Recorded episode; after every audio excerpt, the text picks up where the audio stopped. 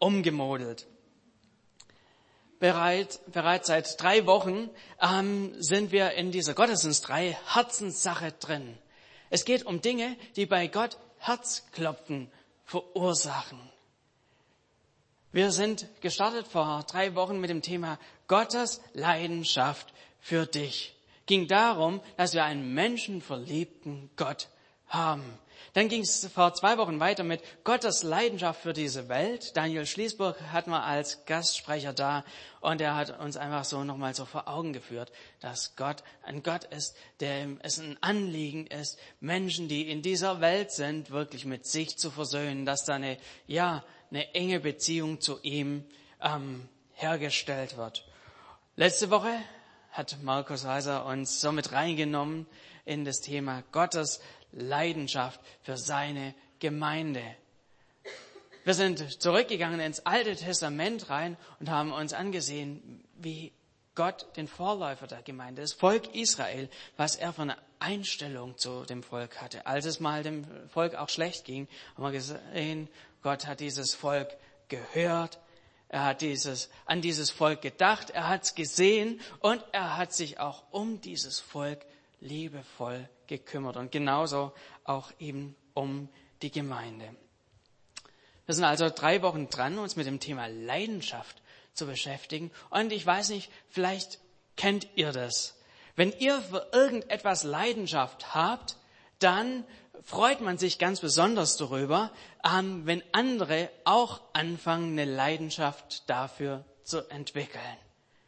Ein kleines Beispiel so ähm, aus meinem Leben, aus den letzten Monaten. Ähm, als meine Frau und ich, wir lieben es einfach mit wenig Geld viel zu erreichen. Das liegt irgendwie so, wir sind Schwaben, das liegt irgendwie so in unseren Genen drin, da können wir gar nichts dafür. Aber äh, zum Beispiel einfach so mit einem kleinen Budget einen Urlaub zu machen, wie es eigentlich nur mit einem größeren Budget möglich ist. Sowas ähm, lieben wir.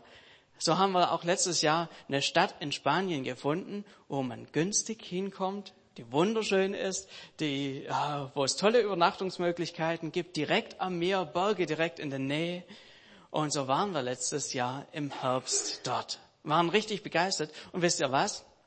Freunde von uns waren neulich auch auf der Suche nach einem Ort, der die gleichen ähm, Eigenschaften hat günstig zu erreichen ist und einfach schön ist und wo es viel zu erleben gibt. Und wisst ihr was? Mich hat's gefreut, als wir einen Tipp geben konnten und sie das dann auch die Möglichkeit jetzt wahrnehmen werden, dorthin zu fliegen.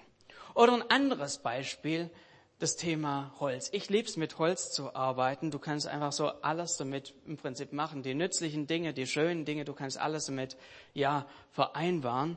Ähm, das sind ja eigentlich keine Grenzen gesetzt. Und mich hat so richtig gefreut. Ich habe gedacht, ach, es wäre schön, wenn unser Pepe, unser Zweijähriger, der auch langsam anfängt, mit dem Thema Holz so ein bisschen eine Leidenschaft dafür zu entwickeln. Und so habe ich ihn einfach mal hin und wieder mit in die Werkstatt genommen und wir haben ihm so kleine ähm, Verkehrsschilder für seine Autos, für seine kleinen Matchbox-Autos gebaut. Und man merkt, es fängt bei ihm an. Und es freut mich jedes Mal, wenn er kommt und sagt, Papa, zusammen Werkstatt gehen. Und so, das ist einfach schön zu merken, wie eine eigene Leidenschaft zu der Leidenschaft auch von jemand anderem wird. Und ich glaube, bei Gott ist es ganz genauso. Es heißt, wir sind geschaffen nach seinem Bilde. Und wenn Gott eine Leidenschaft für eine Sache hat, gibt's für ihn nichts Besseres, gibt's für ihn nichts Größeres, wenn er merkt, hey, jeder einzelne von uns, in unseren Herzen fängt es auch an, dieses Thema ähm, wichtig zu werden, wenn wir auch eine Leidenschaft dafür entwickeln. Und unser erstes Thema in dieser ähm, Gottesdienstreihe war ja ähm, Gottes Leidenschaft für dich. Und heute wollen wir einfach dieses Thema mal umdrehen. Heute soll es darum gehen, deine Leidenschaft für Gott. Gott meint es ja unglaublich gut mit uns und er, ihm liegt es dran, was an dieser Beziehung zu uns. Da, da wird er richtig leidenschaftlich und sein Herz fängt noch mehr an zu schlagen, wenn wir auch anfangen, mehr und mehr für diese ähm, Beziehung zu, ja, wenn unser Herz anfängt dafür zu schlagen. Wir wollen uns dafür jetzt einen Psalm ansehen, in dem es genau darum geht. In dem geht es um eine ganz tiefe Zuneigung, die David Gott gegenüber zum Ausdruck bringt. Eine ganz tiefe Leidenschaft, die ja ähm, wie kaum eine zweite Stelle in der ganzen Bibel ist. Wir wollen diesen Psalm gemeinsam lesen und ich lade euch ein, dass wir gemeinsam miteinander aufstehen und diesen Psalm zusammen laut lesen. Im Psalm 63, die Verse 2 bis 9. Gott, mein Gott bist du, dich suche ich, wie ein Durstiger, der nach Wasser lechzt. So verlangt meine Seele nach dir. Mit meinem ganzen Körper spüre ich, wie groß meine Sehnsucht nach dir ist, in einem dürren, ausgetrockneten Land, wo es kein Wasser mehr gibt. Mit dem gleichen Verlangen hielt ich im Heiligtum Ausschau nach dir, um deine Macht und Herrlichkeit zu sehen. Denn deine Güte ist besser als das Leben. Mit meinem Mund will ich dich loben. Ja, so will ich dich preisen mein Leben lang. Im Gebet will ich meine Hände zu dir erheben und deinen Namen rühmen. Deine Nähe sättigt den Hunger meiner Seele wie ein Festmahl. Mit meinem Mund will ich dich loben. Ja, über meine Lippen kommt großer Jubel. Nachts auf meinem Lager denke ich an dich. Stundenlang sinne ich über dich nach. So viele Male hast du mir geholfen und im Schutz deiner Flügel kann ich jubeln. Von ganzem Herzen hänge ich an dir und deine Hand hält mich fest. Dürft wieder Platz nehmen.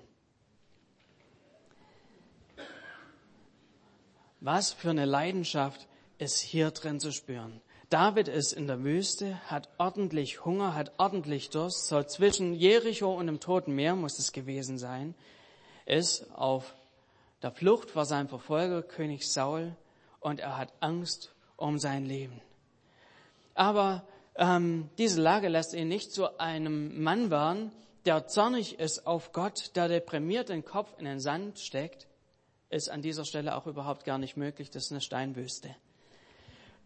Was sind die Dinge, die wir aus diesem Psalm für uns mitnehmen können? Ich glaube, da steckt eine ganze Menge drin, was wir für uns mitnehmen können. Keine Angst, das ist ein langer Psalm. Wir werden nicht jeden einzelnen Vers durchgehen. Ich möchte so besonders auf den Anfang einen großen Wert legen. Da heißt es am Anfang, Gott, mein Gott bist du. Das ist eine wichtige Grundlage für alles weitere. David spricht hier Gott an und macht hier gleich zum Anfang eine ganz wichtige Sache deutlich. Mein Gott bist du. Hier heißt es nicht, du da oben, äh, ja, du bist auch einer der Götter oder irgendwie so, sondern da sind zwei ganz wichtige Dinge drin. Zwei ganz wichtige Wörter. Mein und Gott. Mein Gott bist du. Das Wort mein macht von Anfang an klar, wir gehören zusammen. Du bist mein Gott, ist das was Persönliches drin. Es ist nicht nur irgendwie so allgemein, ja, du bist ja, du bist ein Gott oder so, sondern da ist gleich eine persönliche Verbindung mit drin. Und dieses zweite Wort, was hier drin ist, ist Gott, dieses hebräische Wort Elohim. David macht hier deutlich, du bist nicht nur irgendwie mein Freund, du bist nicht nur mein Helfer, mein Held, mein König, sondern ich gebe dir den höchsten Titel in meinem Leben. Du bist mein Gott. Und was wir hier als Grundlage haben, ist was ganz Wesentliches, eine Festlegung, ein Glaubensbekenntnis, das hier David ausspricht. Es macht doch einen riesen Unterschied, ob ich von einer Frau rede oder von meiner Frau. Das ist eine, äh, eine Frau ist irgendeine unpersönliche Frau, meine Frau ist was Persönliches. Und wie ist aus einer Frau meine Frau geworden. Da hat es einen aktiven Beschluss am Anfang gebraucht. Ein Ja vom Traualtar. Und auf diesem Ja kann einfach eine tiefe Leidenschaft auch ist da drin gewurzelt. Und genauso ist es auch bei Gott. Gott wünscht sich nicht nur irgendwie ein Gott zu sein, er möchte mein Gott sein, er möchte dein Gott sein. Und ich möchte uns hier an diesem Punkt richtig herausfordern. Wer ist Gott für dich? Bist du gerade an diesem Punkt, dass du wirklich sagst, er ist mein Gott? Ich glaube, da brauchen wir am Anfang unseres Glaubenslebens einfach eine wichtige erste Entscheidung, dass wir sagen, ja, Gott soll zu meinem Gott werden. Das ist eine wichtige Entscheidung, aber im Laufe der Zeit müssen wir darauf achten, dass wir das immer wieder in den Fokus kriegen. Dass wir nicht nur irgendwie einen Gott haben, sondern dass ich meinen Gott habe. Ich möchte ein paar theologische Aussagen als Beispiel hier rannehmen, die uns mal so ein bisschen einen Spiegel vor Augen malen können, was ich damit meine. Ich habe hier einfach mal einige Aussagen dabei. Gott kann heilen. Gott meint es gut mit mir. Gott hat die Erde erschaffen. Gott liebt alle Menschen.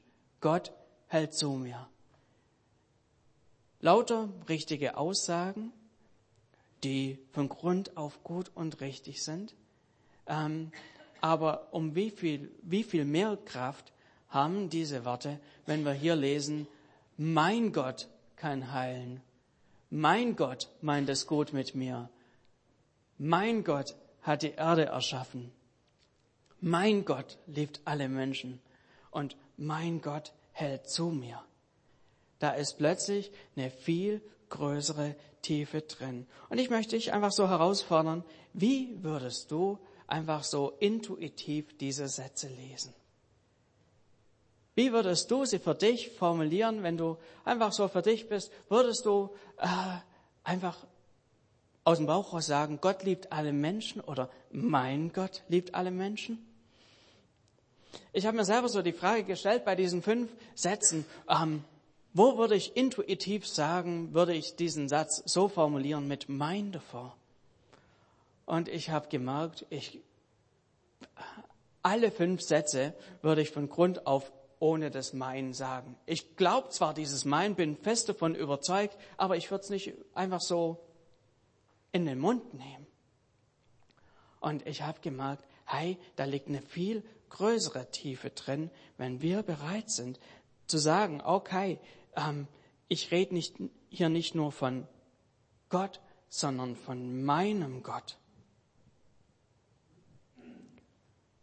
Und ich habe so für mich den Entschluss getroffen, ich will da wieder ganz neu einen Wert drauflegen, Blick drauf haben, dass ich meinen Gott im Blick habe. Über meinem Leben soll ganz neu wirklich so diese Überschrift stehen. Gott, du bist mein Gott. Du bist nicht nur Gott, klar, ich akzeptiere dich, sondern hey, du bist mein Gott. Wie sieht es bei dir aus? In deinem Leben aus? Wie viele der Sätze würdest du standardmäßig mit dem davor formulieren oder nicht? Gottes Wunsch ist es, dass er nicht nur ein Gott ist in deinem Leben, der Dinge tut, sondern er möchte ganz neu dein Gott sein. Dieser Entschluss zu sagen, ja, ich will ihn ganz neu zu meinem Gott machen, ist erstmal ein Entschluss. Und auch das mal wieder neu so zu sehen, mein Gott kann, mein Gott will. Das ist einfach mal ein trockener Entschluss. Aber je mehr wir das uns zu eigen machen, von meinem Gott zu reden, von unserem Gott zu reden, umso mehr wird es in unserem Herzen auch eine Veränderung stattfinden, eine Leidenschaft stattfinden. Es macht einen Unterschied, ob ich nur immer von einer Frau rede oder von meiner Frau. Es macht einen großen Unterschied. Da wird was persönlicher, da wird was intensiver, wenn ich von meiner Frau rede. Und genauso, wenn ich nicht nur von Gott rede, sondern wenn ich von meinem Gott rede. Soweit einfach so dieser erste Punkt, mein Gott. Und gleich ein Zweiter wichtiger Schritt kommt hier noch in Vers 2 hinterher. Da heißt es, Gott, mein Gott bist du, dich suche ich. Zu diesem, ja, Grundbekenntnis, du bist mein Gott, kommt noch eben ein aktiver Part, der sagt, diesen Gott, den suche ich. Und hier geht es nicht nur irgendwie so um ein erstmaliges Suchen, ja, ich bin noch auf der Suche nach dem, nach Gott und ähm, ja, mal schauen, ob es ihn gibt oder nicht gibt, sondern es ist vielmehr so, wie wenn ein Kind den Auftrag kriegt, das gerade Hunger hat, hey, geh los, such den Papa und hol den Papa, wenn es Essen gibt, äh, dann, dann gibt's Essen, wenn, wenn du den Papa geholt hast.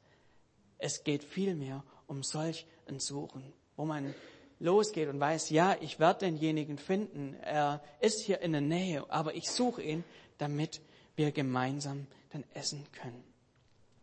Aber dieses, diese Art und Weise, wie hier David gesucht hat, war noch wesentlich intensiver.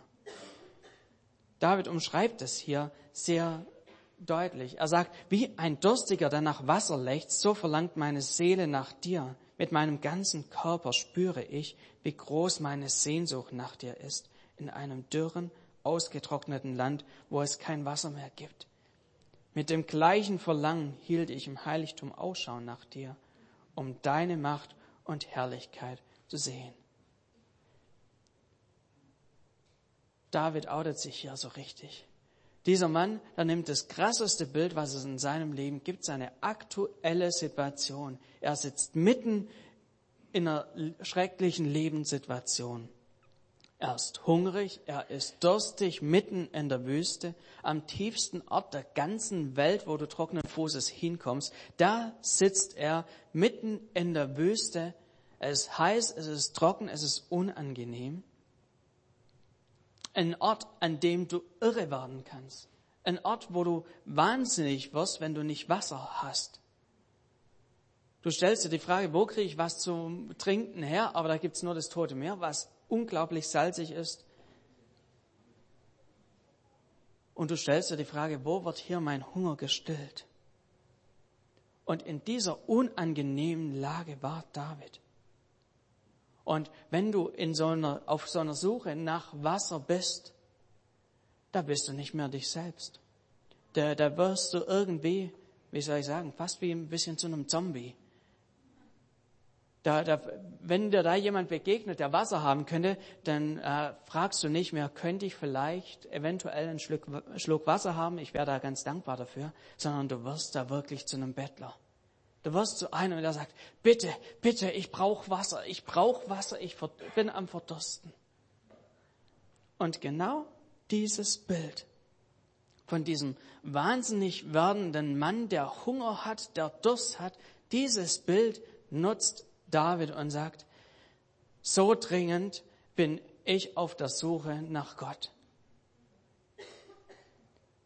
Er macht, David macht hier klipp und klar deutlich, hey Gott, ich suche dich von ganzem Herzen. Mir ist es nicht egal, ob ich dich finde oder auch nicht finde, sondern für mich ist es entscheidend. Ich gebe nicht auf, bevor ich fündig werde. Und auch hier stellt sich so für uns diese Frage. Sind wir auf der Suche nach Gott? Und wenn wir auf der Suche nach Gott sind, wie sehr sind wir auf der Suche nach Gott? Sind wir zufrieden, wenn wir in eine Begegnung mit ihm haben oder auch keine Begegnung mit ihm haben?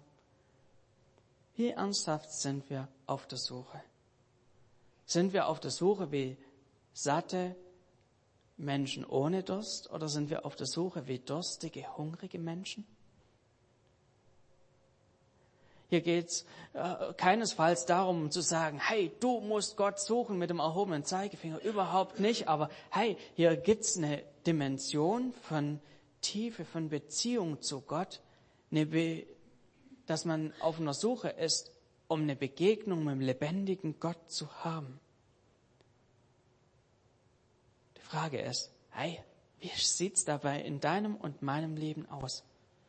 Gottes Zusage ist, wer sucht, der findet, wer anklopft, dem wird aufgetan. Und Gott wünscht sich eine leidenschaftliche Kirche. Er wünscht sich, dass wir ihm leidenschaftlich nachfolgen und seine Gegenwart suchen. Frage ist, wollen, sind wir bereit? Wollen wir Teil dieser Gruppe sein, die leidenschaftlich für Gott ist?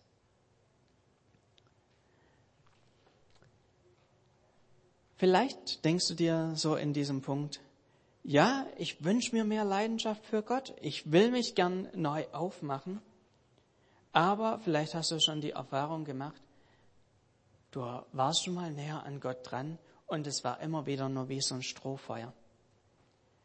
Du hast eine Begegnung mit Gott gehabt und äh, schon oder warst nah an Gott dran und wenige Zeit später war das schon wieder abgeflacht. dann möchte ich dir jetzt einfach mal drei Leidenschaftskiller vorstellen. Dinge, die es in unserem Leben geben kann, die unsere Leidenschaft immer wieder ersticken wollen. Der erste Punkt ist eine Geschäftigkeit für Gott. Eine Geschäftigkeit für Gott kann unsere Leidenschaft einschlafen lassen.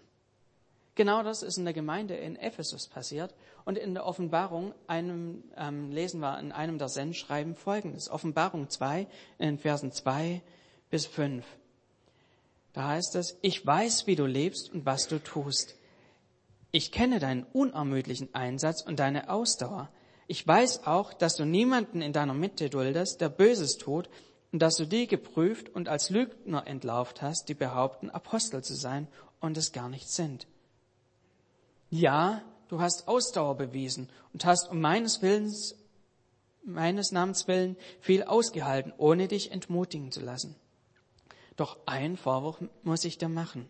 Du liebst mich nicht mehr so wie am Anfang. Erinnerst du dich nicht, wie es damals war, wie weit hast du dich davon entfernt? Kehr um und handle wieder so wie am Anfang. Der Gemeinde hier ähm, in Ephesus wird zugute gehalten, sie hat viel für Gott getan. Sie hat viel auf den Weg gebracht, aber es ist dieser Familie äh, dieser Gemeinde Leidenschaft abhanden gekommen. Wir können in unserem Dienst im Reich Gottes, in der Gemeinde, in einen Trott reinkommen, der uns letztlich auch von Gott wegführt. Dass wir ganz viel für Gott tun, aber ganz wenig mehr mit ihm tun. Und in dem Ganzen wie blind werden. Genauso ist es der Gemeinde hier in Ephesus passiert. Aber was ist die Lösung davon? Alles hinwerfen, zu sagen, okay, ich lasse die Arbeit in der Gemeinde. Ich glaube, das ist keine Lösung. In Vers 5 lesen wir hier ja nochmal die Aufforderung, kehr um und handle wieder so wie am Anfang. Hier heißt es nicht, lass alles fallen und komm wieder zurück zur ersten Liebe, wie wir das vielleicht gerne lesen. Nein, hier gibt es zwei klare Aufforderungen. Kehre um, das ist die erste große Aufforderung. Kehre um, tu Buße. Und die andere Aufforderung ist, handle wieder so wie am Anfang. Und wenn man hier diesen Text so liest, dann wird es deutlich, wie es denn so am Anfang war. Steht nicht, eins zu eins da, aber zwischen den Zeilen wird es deutlich. Es heißt, hier ist ein Handeln ähm, mit im Spiel. Die Gemeinde war eine handelnde Gemeinde. Eine handelnde Gemeinde und dieses Handeln war angetrieben durch diese erste frische Liebe. Es war nicht nur ein Handeln aus Tradition, ein Handeln irgendwie mit Dienstplanmentalität, ich bin halt eingetragen, deshalb tue ich's eben, sondern Triebkraft dieses ersten Handelns war eine tiefe Leidenschaft. Und einfach einen Dienst zu tun ohne diese Leidenschaft ist letztlich schädlich für unsere Leidenschaft in Richtung Gott. Von dem her dieses Umkehren hier als einen klaren Punkt, zurück zu Gott und gleichzeitig aus dieser Kraft raus, aus dieser Liebe raus für Gott im Einsatz sein. Soweit hier ein erster Leidenschaftskiller. Ein zweiter Leidenschaftskiller können andere Dinge sein. Die, die Bibel spricht hier immer wieder von Götzen. Götzen sind Dinge, die unsere Zeit fordern, die unsere Aufmerksamkeit fordern und die unser Geld wollen. Dinge, die einfach in Konkurrenz auch ein Stück weit zu Gott stehen und unsere Leidenschaft dämpfen. Aber wie können wir in unserem modernen Leben solche Dinge ausfindig machen? Wie finden wir in unserem Leben Götzen? Und wie können wir damit umgehen? Ich glaube, ausfindig machen gibt es einen guten Tipp. Es gäbe noch andere, aber ich glaube, so ein erster Tipp, wie wir Dinge ausfindig machen, die bei uns im Leben, ja, wie so ein Götze sind, sind unsere Kontoauszüge. Wenn wir die einfach mal uns anschauen, die halten uns einen ganz schönen Spiegel vor. Matthäus 6, Vers 21 heißt es, denn wo dein Reichtum ist, da wird auch dein Herz sein. Und unsere Kontoauszüge sind ein guter Spiegel dafür, wofür unser Herz schlägt. Dinge, die uns teuer sind, fordern doch vielfach unsere Aufmerksamkeit. Habe es in den letzten Wochen selber wieder so miterlebt. Äh, ich habe die größte Anschaffung meines Lebens bisher gemacht, einen Neuwagen. Und wisst ihr was? Meine Gedanken sind ganz schön viel um diesen, dieses Auto haben die sich gedreht. Immer wieder und das ist was, was du überhaupt gar nicht richtig verhindern kannst. Teure Dinge wollen deine Aufmerksamkeit. Und sie wollen am liebsten doch immer ein bisschen mehr haben. Ihr glaubt gar nicht, wie viel ich in den letzten Wochen so am Überlegen war. Blau ist eine Farbe, die ist okay, die Standardfarbe, die nichts extra kostet. Aber so eine Metallic-Lackierung, und da gab es eine Farbe, die hätte mir schon echt gefallen. Aber 500 Euro Zuschlag hätte sie gekostet. Und ich war wirklich so am, innerlich am Kämpfen. Soll ich, soll ich nicht? Es gab noch andere Zusatzausstattungen wie in so ein Assistenten, dass man einfach dem vorausfahrenden Auto hinterherfährt, dass er automatisch die Geschwindigkeit anpasst. Auf der Autobahn eine tolle Sache. Ihr glaubt gar nicht, wie oft ich da am Hin und Her überlegen war. Nochmal 500 Euro Aufschlag. Soll ich, soll ich nicht? Wäre schon sinnvoll und aber irgendwann hat es wirklich deine Entscheidung gebraucht zu sagen, hey, stopp. So sinnvoll die Sachen sind und vielleicht hat das Auto auch einen höheren Wiederverkaufswert mit Metallic-Lackierung und so weiter. Aber nee, ich will dieser Sache auch ganz bewusst mal sagen, stopp. Hey, ich will hier nicht mehr Wert reinlegen, als es für, für mich jetzt persönlich gut ist. Und so war auch mein erstes Gebet, als ich so in diesem Auto zum ersten Mal drin saß, noch keine Kilometer auf dem Tacho stand, das erste Mal vollgetankt, war mein erstes Gebet. Gott, lass mich bloß nicht mein Herz an dieses Auto hängen. Ich glaube, das ist echt wichtig, dass wir ähm, auch da bewusst mit solchen Dingen umgehen. Vielleicht gibt es in deinem Leben andere Dinge, wofür du empfänglich bist, die dir lieb und auch teuer sind. Wo sind so die Dinge, ähm, wo du aufpassen musst, dass sie nicht deine Gedanken immer mehr in Beschlag nehmen? Wo deine Gedanken immer mehr darauf ausgerichtet sind und deine Gedanken immer weniger auf Gott ausgerichtet sind. Soweit einfach ein zweiter Leidenschaftskiller. Ich nenne sie einfach mal so ganz platt Götzen. Und es gibt noch einen dritten Leidenschaftskiller, den ich hier nennen möchte, und zwar persönliche Befindlichkeiten. Wenn wir die in den Mittelpunkt stellen und wenn wir die im Mittelpunkt lassen, ist es ein echter Leidenschaftskiller. Was meine ich damit nicht? Ich meine damit nicht, dass wir unsere Gefühle ernst nehmen sollen und dass wir irgendwie unsere Wahrnehmung unterdrücken sollen. Das auf keinen Fall. Es geht um was anderes. Und zwar möchte ich mit euch dazu den Psalm 13 mal anschauen. Auch wieder ein Psalm von David für den Dirigenten, heißt es hier. Wie lange noch, Herr, willst du mich vergessen? Etwa für immer? Wie lange noch willst du dich vor mir verbergen? Wie lange noch muss ich unter tiefer Traurigkeit leiden und den ganzen Tag Kummer in meinem Herzen tragen.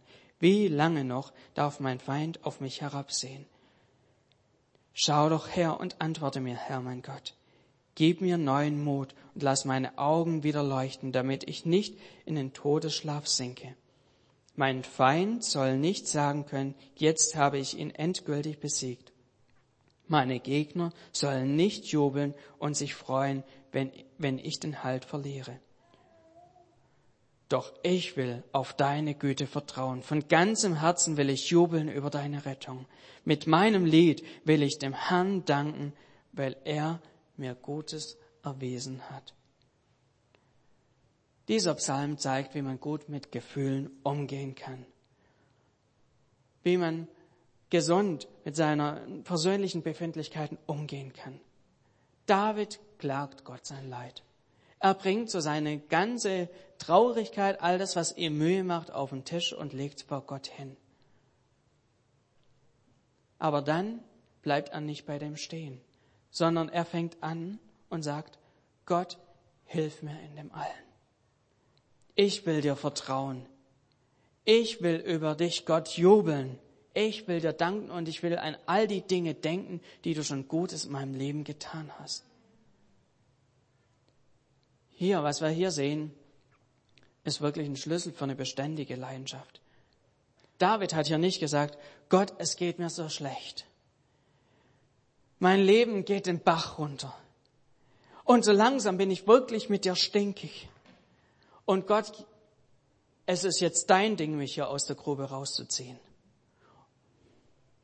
Und falls es dich gibt, du weißt schon, wo du mich findest. Ja, manchmal sind wir ja äh, so, dass wir ähm, tendenziell uns in diese Richtung bewegen, dass wir da mit Gott schmollen und nicht auf ihn zugehen und sagen, hey, ich lass mal meine Befindlichkeiten. Ich bringe sie dir und du darfst sie haben und ich lasse bei dir. Ich vertraue dir, dass du meine Situation im Griff hast. Und obwohl es schwierig gerade in meinem Leben ist, ich lobe dich, ich danke dir für das, was du schon Gutes getan hast und ich gehe hier Schritte weiter voran.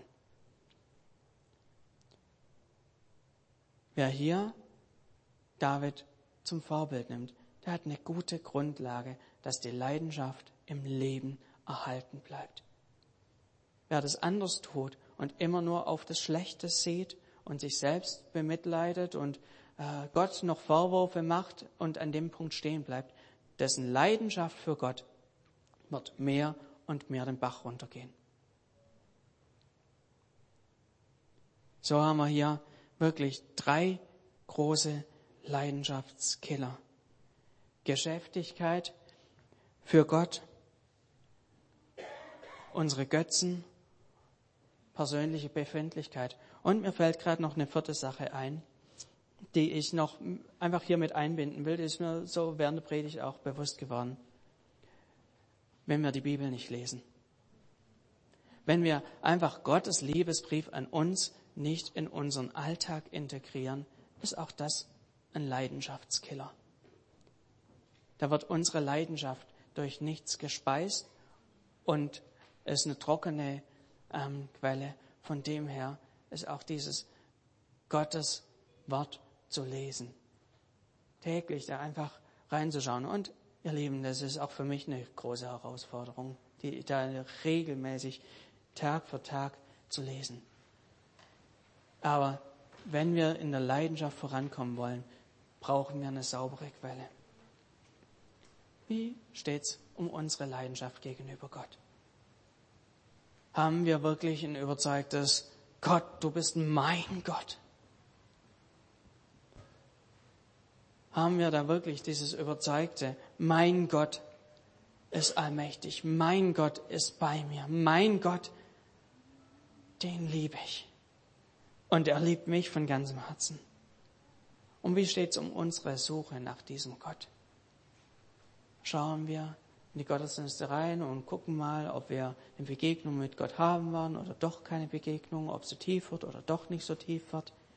Oder kommen wir hier hungrig her? Kommen wir hierher und sagen, Gott, du bist mein Gott, ich suche dich und ich mache dich groß.